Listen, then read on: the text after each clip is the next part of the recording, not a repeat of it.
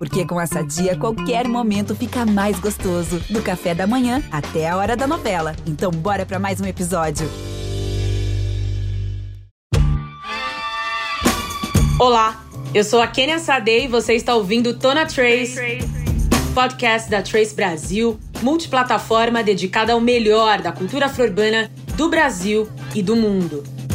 Aqui a gente se conecta com arte, música, histórias transformadoras e também cruza as fronteiras e dialoga com as diásporas africanas. Comigo, no time da Trace Brasil, o influenciador digital AD Júnior. E aí, AD, tudo bem? E aí, Kênia? E aí, gente que ouve a gente sempre? Muito obrigado por estar aqui. Tô super feliz com esse convidado incrível que vai entrar aqui hoje. Eu também, tô super animada para nossa conversa. É sempre um prazer dividir a conversa com vocês. Seja bem-vindo, seja bem-vinda. O Tona Trace começou. começou.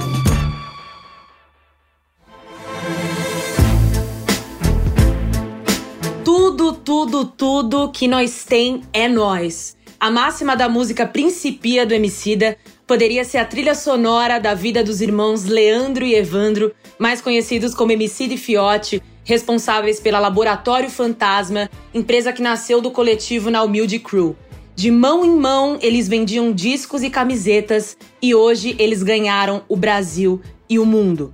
Para bater um papo sobre representatividade nas mídias, no showbiz e da ascensão da Lab Fantasma, a gente convida o músico, empresário artístico, cantor, sócio e fundador da Lab, Fiote. Fiote, seja muito bem-vindo ao Tona Trace. Salve, salve, satisfação enorme estar aqui com vocês mais uma vez. Obrigado aí pelo convite para essa troca tão importante nesse momento que a gente está vivendo.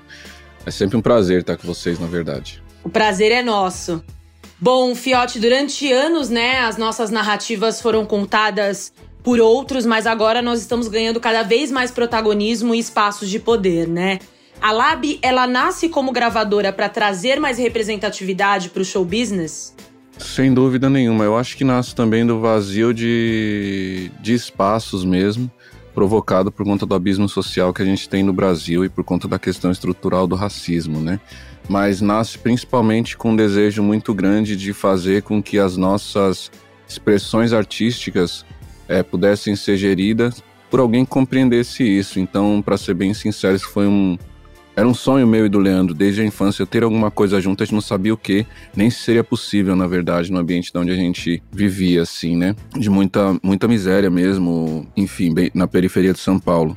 Só que ao passo que a gente foi se foi crescendo e foi vendo a potência da música na nossa vida, esse sonho foi ficando cada vez maior assim para nós, né? E mais próximo. Foi quando ele começou a despontar nas batalhas de MC e foi quando eu estava trabalhando numa rede de fast food e tinha entrado nessa rede de fast food com desejo de meu primeiro emprego, né? Sou muito grato a essa oportunidade, na verdade, aprendi muito, né? É muito difícil para um jovem da periferia conseguir o primeiro emprego. Então, já tinha entregado milhões de currículos e ninguém nunca me chamava. Eu tinha, né, tinha uma formação em administração e nunca consegui uma vaga para qual é, eu gostaria de seguir, né? no mercado. E foi aí quando essa rede de fast food me chamou. Eu trabalhei por lá três anos, mas sempre tive um desejo muito grande, comprometido com o meu trabalho lá internamente, mas ao mesmo tempo também de arriscar realmente e tentar voltar para a música em algum momento, porque eu sabia que isso era o que me motivava. Foi quando a Emicida começou a despontar também, o Leandro na época. É, e aí a gente começou a trocar muito. Em 2008, ele me fez esse convite que foi muito engraçado de realmente saí da, da onde eu trabalhava e a gente junto fundar a Lab. É, sempre ouvi o que ele estava fazendo e tal. E aí ele falou que queria lançar mixtape, vender um CD a dois reais por, com 25 faixas. No primeiro momento, evidentemente, que eu falei, você tá maluco? Como é que eu vou sair, carteira assinada, grana das férias e tudo mais?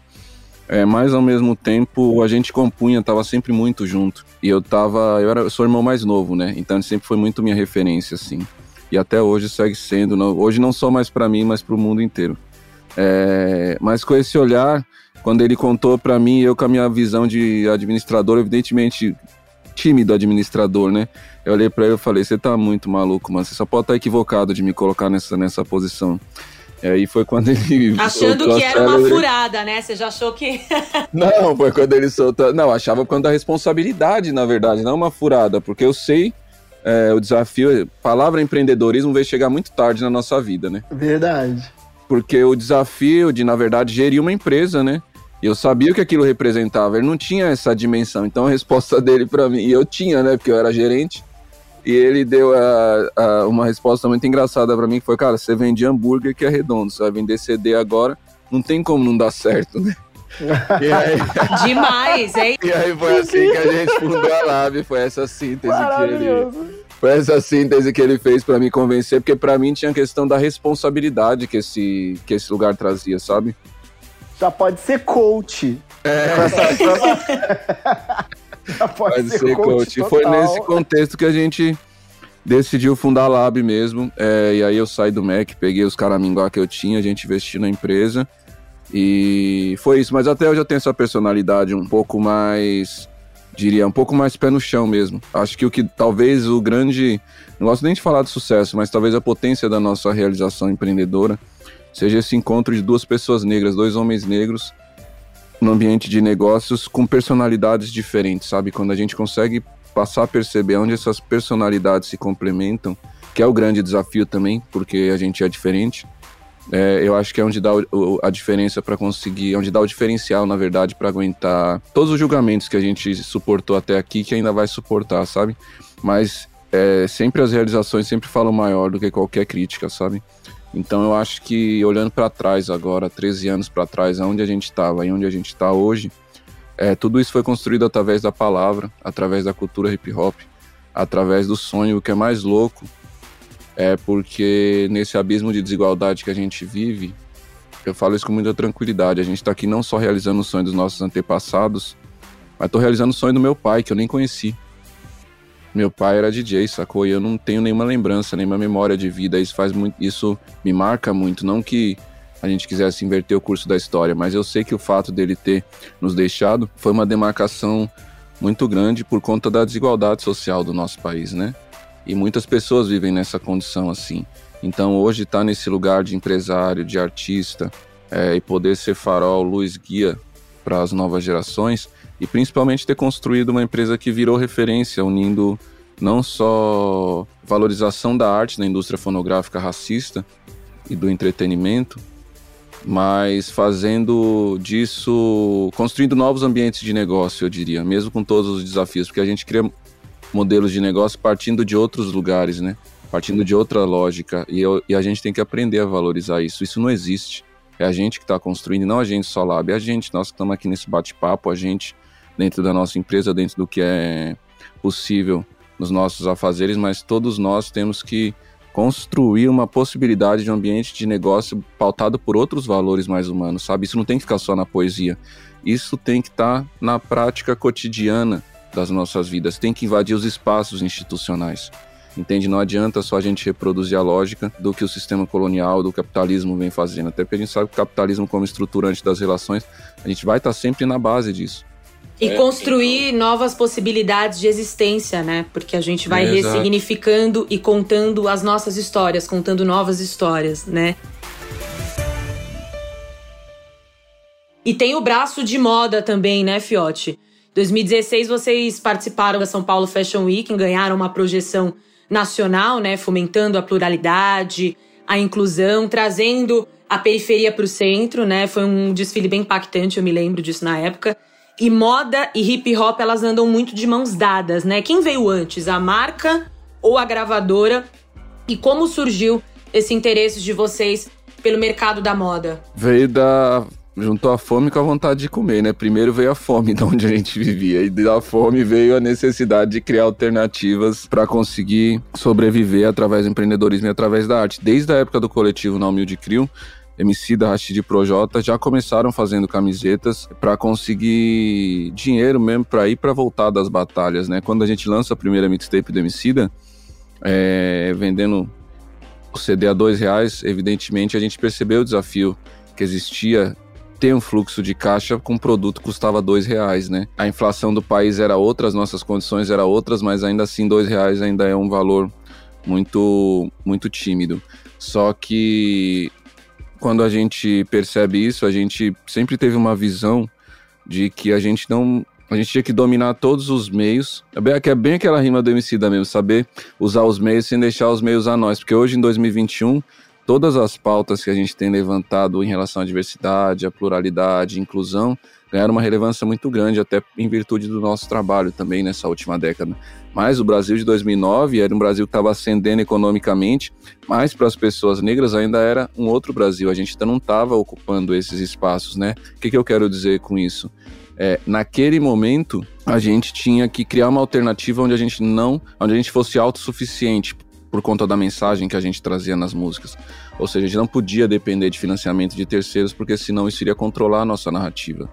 Foi através desse olhar que a gente viu nessa possibilidade de acreditar nas mensagens da, das rimas do Leandro, nas rimas do Emicida, é, e fazer com que o público se comprometesse também com isso, uma vez que aquilo fazia bem também para aquela audiência. E deu certo. Né? E aí foi quando a gente começou a vender as camisas a 30 reais naquela ocasião. E era, a gente era muito. É, existia um preconceito em, nos ambientes que a gente frequentava, porque o Emicida foi um dos primeiros artistas do rap a frequentar os festivais independentes e os grandes festivais que surgiram aí na última década no Brasil, né? Então, quando as bandas, quando os organizadores dos festivais viam que a gente estava vendendo uma camisa a esse preço, que a época para uma camisa de banda poderia parecer um pouco mais caro, mas não era, existia diversas críticas, mas na verdade a gente sempre investiu na qualidade do produto e principalmente sempre viu que a gente estava construindo uma marca, né? Ou seja, que as pessoas que estavam se sentindo contempladas nas, nas letras do Emicida, no, nas mensagens do nosso projeto, ao comprar nossa camiseta, elas sabiam que elas estavam financiando o nosso sonho. E essa energia era muito mágica mesmo. Eu sentia isso vendendo CD, eu sentia isso vendendo a camiseta. As pessoas se emocionavam. Tinha gente que eu já vendi numa leva só sem CD, sabe? Assim, porque as pessoas falavam, tipo, cara, isso aí que vocês estão fazendo é, é, muito sério, isso vai mudar o mundo. Pô, já teve dia que a gente vendeu 500 CD na porta de show. Caramba, incrível. Sim, as pessoas é viam. Uhum. É, e as pessoas compravam, e aí elas, elas chegavam, tinha gente que achava que a gente vendia tudo que era lugar, né? Então a gente entrava no trem, então a gente vendia pra tiazinha mais velha, a gente vendia, a gente dava CD pros moradores de rua, a gente vendia no centro. Então a gente era, os, era a juventude que estava mostrando para a sociedade a potência da arte da rima, que é o que hoje os moleques faz com o slam também, sabe? Nas ruas. Então a gente invadia os trens, invadia todos os espaços e, e nisso as pessoas compravam, viam que era bom e voltavam. Né? E isso foi retroalimentando o nosso negócio, na verdade. Então é uma outra lógica, inclusive, de você, vamos dizer, de montar uma startup, né? Então, os nossos investidores, foi a, os nossos principais investidores e seguem sendo até hoje, é as ruas, mano. É nossa mensagem. Na rua, nossa palavra não pode fazer curva. Mas eu acho incrível você trazer isso, porque eu me lembro exatamente a primeira vez que eu te vi e a primeira vez que a gente se encontrou. Eu acho que não sei se você vai se lembrar disso. Foi no Rio de Janeiro, no Rio to See. Uhum. É, e aí eu virei para você e falei: e aí, cara, beleza? Cara, tô com um projeto, a gente vai trazer uma TV. Uma TV pro eu Brasil. Eu tenho vontade de rir, eu tenho vontade de rir. Porque a sua cara não foi a mesma cara das pessoas pra mim naquele dia, que todo mundo falava assim. É, é, foi você e Sabrina Fidalgo. Foram duas pessoas que olharam assim: ah, que legal, me dá o seu telefone. Porque teve. E hoje aqui, é, Lab Fantasma e Trace conectadas, a gente fazendo esse podcast aqui que vai pro pessoal da Globoplay tá nos ouvindo, nossos ouvintes que nos ouvem aí através é, do podcast da Globoplay. Enfim, eu acho que é incrível essa potencialidade de pessoas olharem umas para as outras e falar assim: o nosso startup é nós. a, gente, é. a, gente, é que tem que acreditar na gente mesmo. Mas é, eu queria ir para um, um outro ponto agora. A gente também traz um pouquinho dessa capilaridade que hoje vocês têm uma empresa incrivelmente sólida no mercado, que está trazendo aí várias novidades, ganhando prêmios e fazendo uma revolução.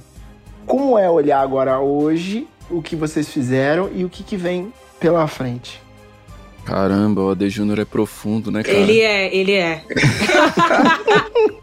Começa contando uma historinha bonitinha, não sei o que, mas é tudo pra enganar. O AD traz toda a emoção. Vem, vem, fiote. Isso que ele disse que ele tava quase dormindo. não, incrível.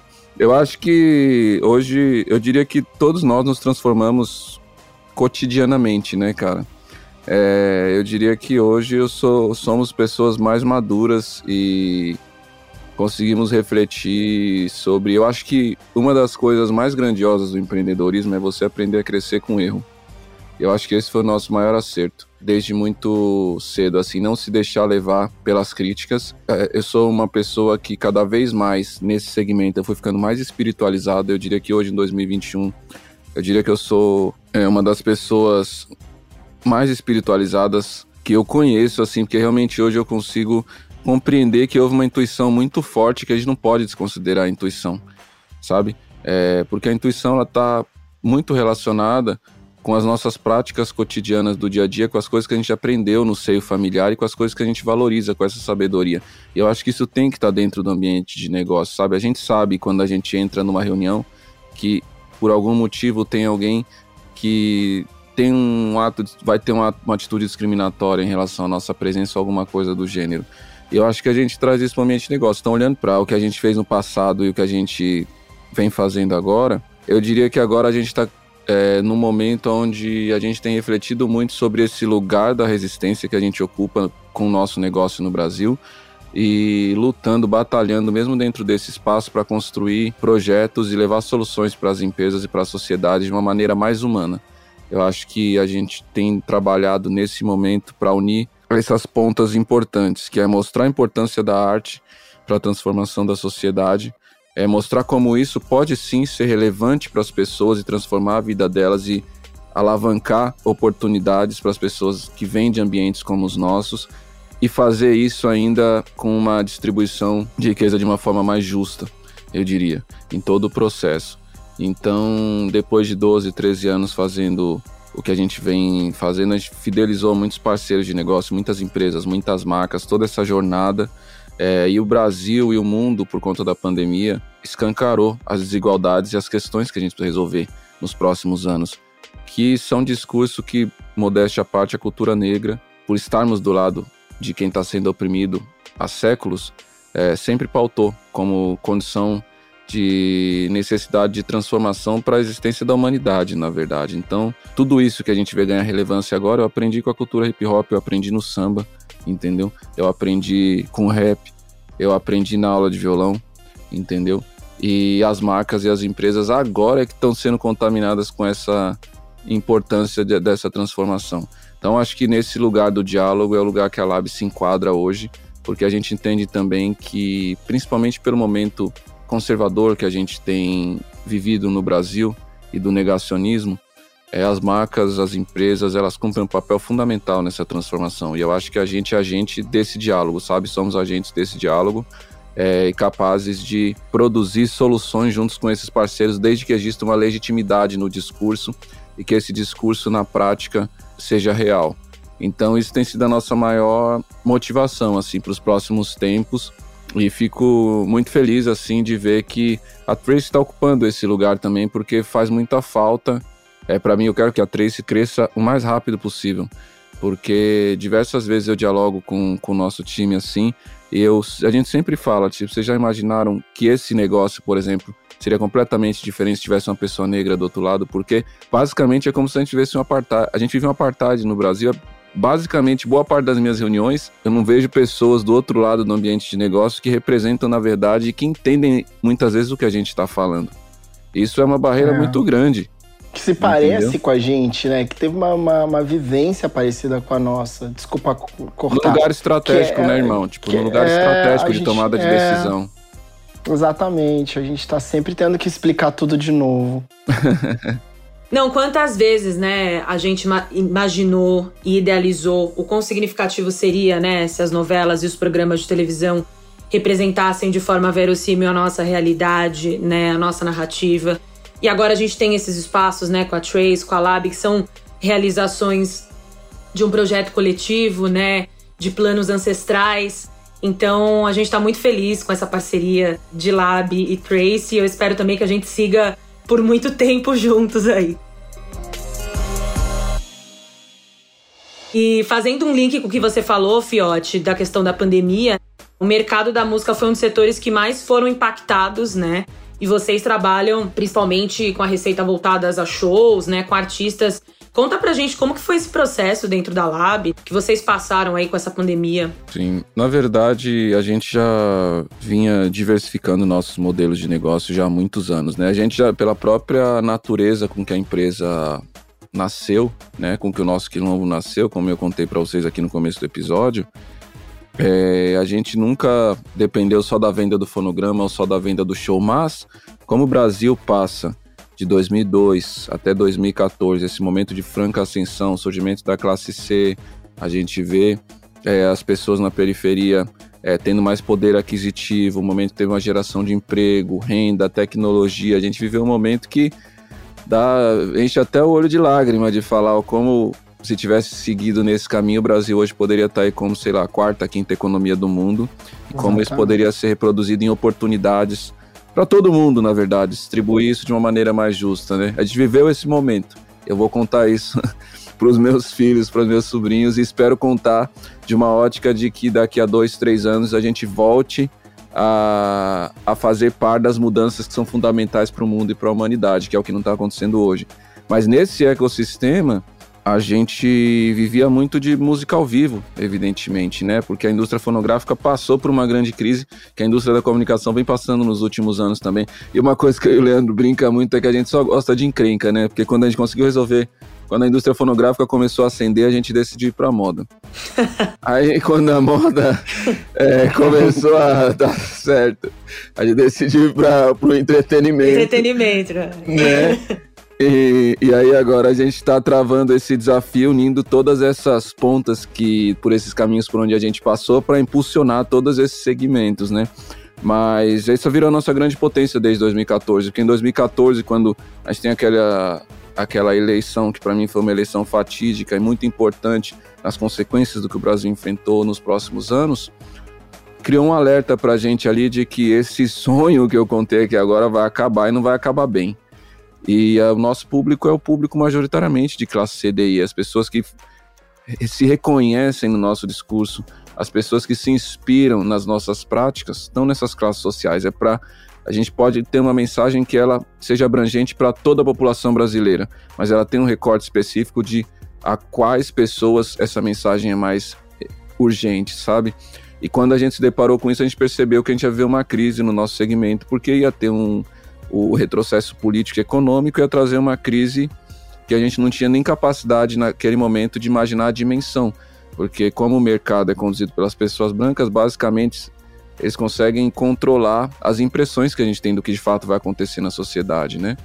Então, nesse momento a gente já começou a diversificar nossas receitas, foi quando a gente passou a fazer colaborações de moda é, para fortalecer a nossa marca, foi quando a gente começou a investir mais no audiovisual, nas nossas, nos nossos canais, nos canais dos nossos artistas, trouxemos novos artistas para o casting, para não ter uma dependência só do show. Então, quando chega a pandemia, desde toda a estratégia que a gente desenvolveu, por incrível que pareça, 2020 estava lá escrito assim: evolução, né? Porque a gente precisava primeiro construir, vamos dizer, aparar as arestas, para o bom português, para todo favelado entender né?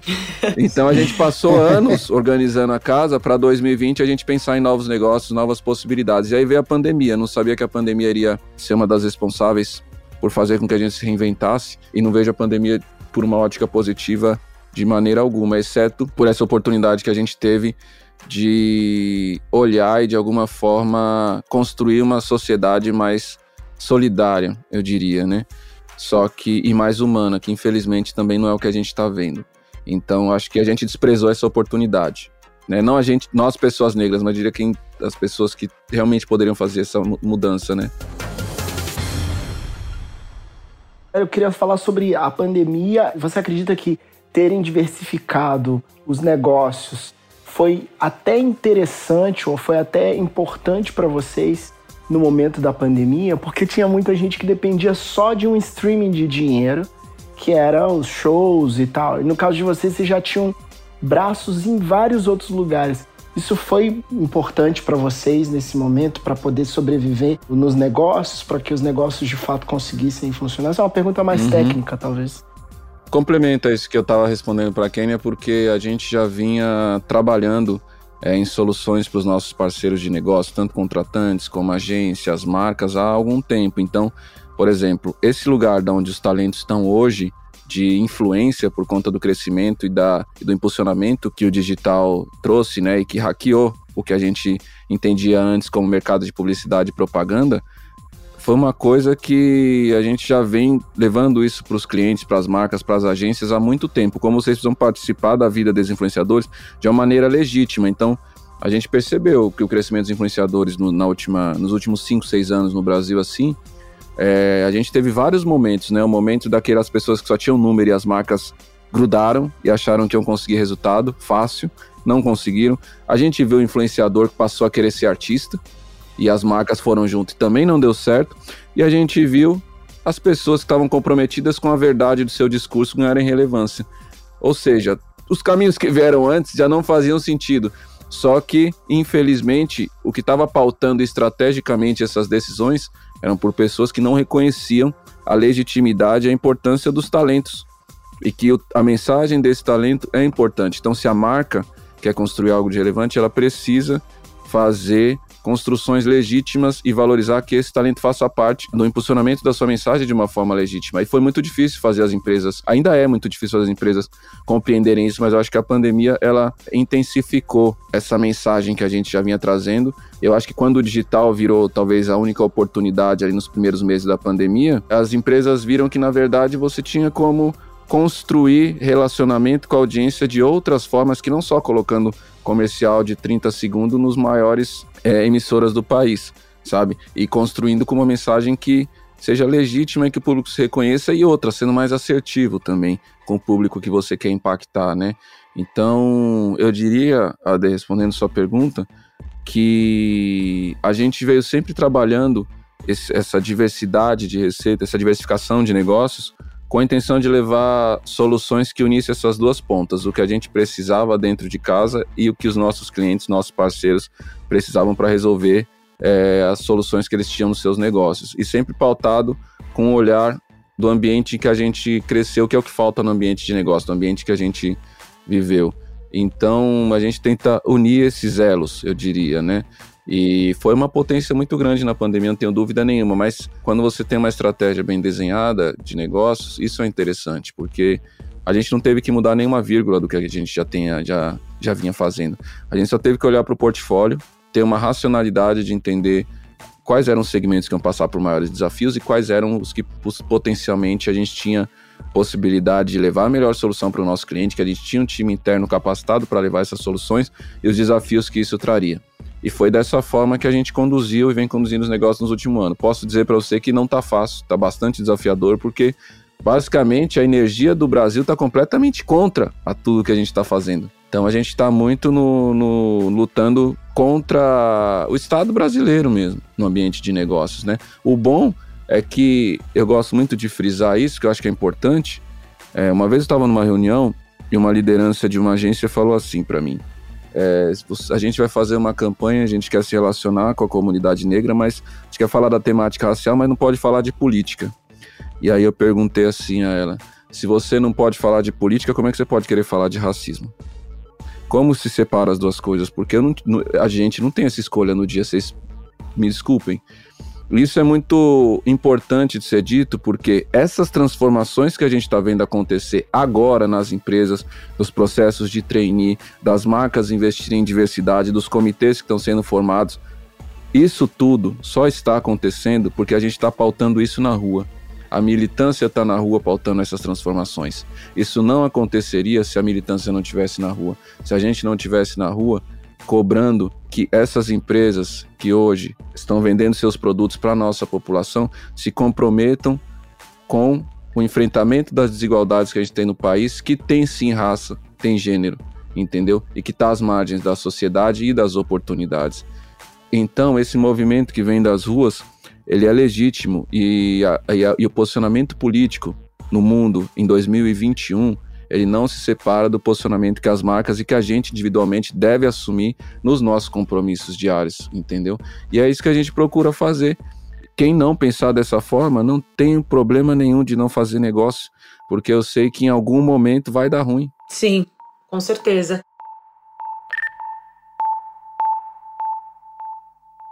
E Fiote, falando de projetos e negócios, o que vem por aí no segundo semestre, né? Vocês têm tantos projetos na Lab, será que dá para soltar alguma coisa pra gente aqui? Spoilers. Spoilers, por favor. Dê spoilers, por favor. A gente tá produzindo muitos conteúdos audiovisuais, porque a escala do audiovisual é algo que dialoga muito com as mensagens e com a necessidade política que a gente tem nesse momento de dialogar com a sociedade, de fazer a sociedade compreender as transformações que a gente precisa fazer nesses próximos, nessas próximas décadas. Então, vem muitos projetos audiovisuais aí no segundo semestre. A gente tem feito muitas parcerias com o segmento de game também, que é um segmento que a gente é apaixonado, game e cultura geek. Estamos fechando com duas marcas grandes de licenciamento também de roupa é, no Brasil e que em breve a gente vai poder anunciar, ainda não posso contar, mas a gente vai representar, na verdade, duas marcas muito importantes que eu acho que para uma empresa vinda da periferia de São Paulo ter um acordo como esse vai ser algo que vai chamar bastante atenção do mercado e que as pessoas vão ver o comprometimento com o qual a gente tem tocado os nossos negócios aqui, todo o nosso time, porque o processo da, da eugenia que a gente viu no Brasil, na verdade, era a nossa extinção da sociedade em 100 anos, né? O que Renato Kell pregou. Isso. Né? Doutor João Batista de Lacerda. O que o doutor João Batista de Lacerda, eles não conseguiram nos excluir da sociedade com esse projeto, mas isso que a gente está vendo no Brasil é um projeto. Teve uma estratégia para isso. É. Ah, pra sim. Então isso tem um impacto muito grande na forma como a gente se relaciona em comunidade, na nossa saúde emocional. É importante o ouvinte saber que quando o Fiote está falando é, isso é um projeto, ele não é uma forma de falar, não, é um projeto mesmo. um projeto real. É um projeto. Que dizia que em 100 anos, em 1911, Dr. João Batista de Lacerda diz no Congresso Mundial das Raças: em 100 anos nós vamos exterminar os negros do nosso país. Exatamente. Teremos uma raça branca, né? Porque diariamente o Estado brasileiro vem tramando há séculos a nossa extinção. E a gente tem que ter consciência disso. E as pessoas que se comprometem com as nossas bandeiras e que querem ser aliados na luta antirracista precisam entender que esse comprometimento precisa ser político também. Entende? Precisa ser político, porque se essa, se essa mudança não acontecer nos espaços institucionais, tudo isso que a gente está fazendo aqui, com todo respeito à, à, à importância e à influência que a gente tem na nossa trajetória, não é que seja em vão, mas ele não passa do campo da inspiração. A gente precisa de políticas públicas que enfrentem as desigualdades. Uhum. É isso. Maravilhoso. É. Eu tô aqui, ó, aplaudindo. Tô aqui, ó, vamos batendo palma. Maravilhoso. Não, Ai, que entrevista incrível. Não, tá incrível. Cara, gente, ele não sabe que eu gosto tanto dele assim, mas eu, eu gosto dos seis também, é bom esse lugar de diálogo. Sou muito fã, sou muito fã, viu, Fiote? Ó, a gente tem, uma, tem um quadro aqui que chama Playlist do Dia. E hoje o tema é rappers que te inspiram. Quem são eles e por quê, Fiote? Não pode ser seu irmão, ah, claro. Ah, você tá de sacanagem. Por favor, não, fora, fora da família, fora da sua família. 100% fora da família? Ih, 100% eu não sei, mas não pode ser o seu irmão. Mas se tá? todos nós somos aí filhos da somos... diáspora negra, uh todos saímos exatamente. da África. Pode ser filhos da diáspora. Começar, vai começar a problematização intelectualizada sobre uma questão. Fala só o nome da pessoa. ah, Brasil Internacional ou só Brasil? Não, o que você quiser. Quantos são? Três. Nossa, três? Jesus, ó. no topo, no topo. Pela inspiração, porque é uma referência no que a gente construiu na Lab. O Jay-Z ninguém nunca bate. Esse é o, é o pai, na verdade, da caneta, da estratégia, da inspiração como homem negro também, com os acertos e com os erros. O que ele representa hoje como ser humano e a forma como ele tem se posicionado no ambiente de negócios, eu acho politicamente muito importante. Então acho que ele tá na prateleira ali top one. Poxa, mano. Seu top 2. Top 3 é muito difícil. Ó, top 2, eu colocaria na contemporaneidade, eu colocaria o Burna Boy.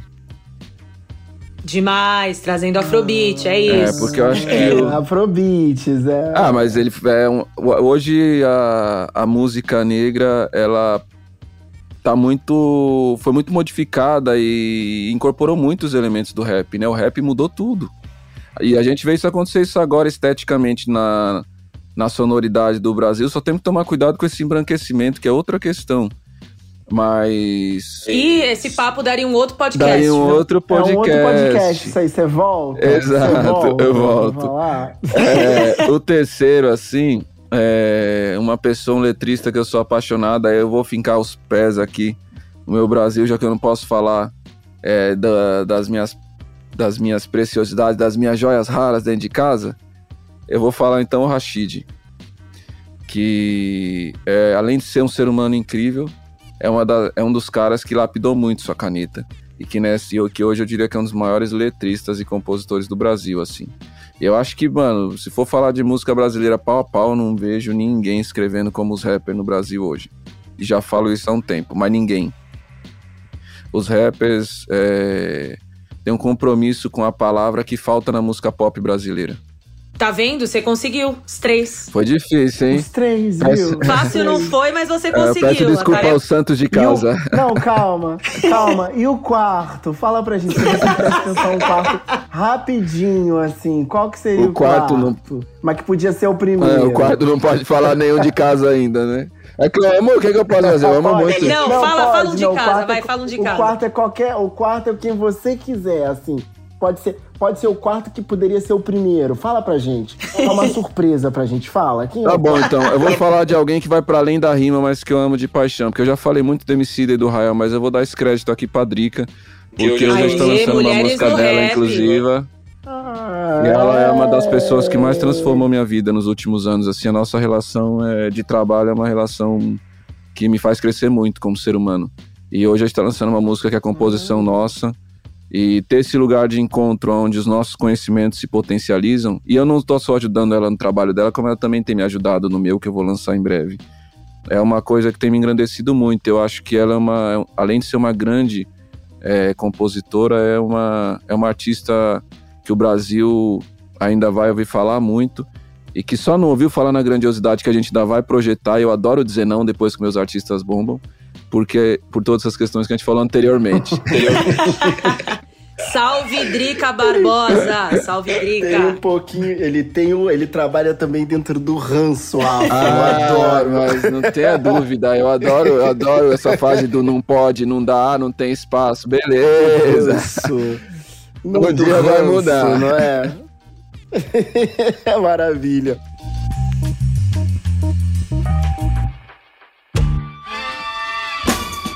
Fiote, eu tô muito feliz com a sua participação aqui, você não tem noção. Tem noção. Nós vamos chegar. tô triste. Eu tô Depois triste que, que esse podcast tá chegando no fim, viu? Você vai fazer. Aí a gente podia ah, fazer um outro aí. podcast, mas tem muita coisa para falar ainda.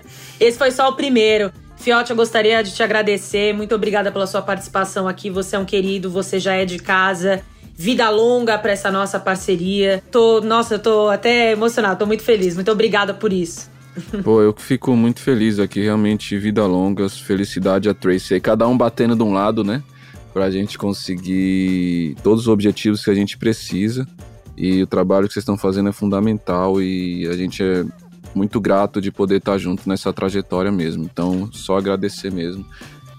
E é isso, espero que daqui a um ano, dois anos, a gente possa se reunir para falar dos grandes nomes negros da cultura pop brasileira que a gente conseguiu posicionar no cenário. Por favor, é sobre isso. É isso. É sobre isso. então tá bom. Ade, algum recadinho final? Não, só queria agradecer, falar que eu gosto muito dele, tá? que ele, que ele tá gravando aí meia-noite. É, é, isso. Não, mas eu gosto mesmo, pô. Ah, então tá.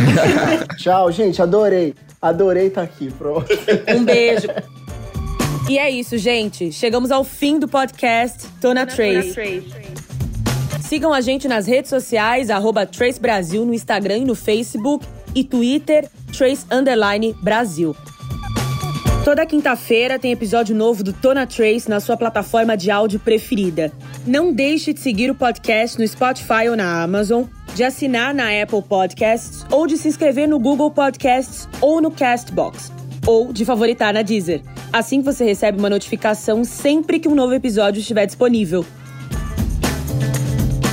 Eu sou a Kenia Sade. Esse podcast tem direção e roteiro do Alberto Pereira Júnior, em colaboração minha e do AD Júnior. A sonorização do episódio é do Alexandre Marino. Obrigada pela companhia. Semana que vem tem mais.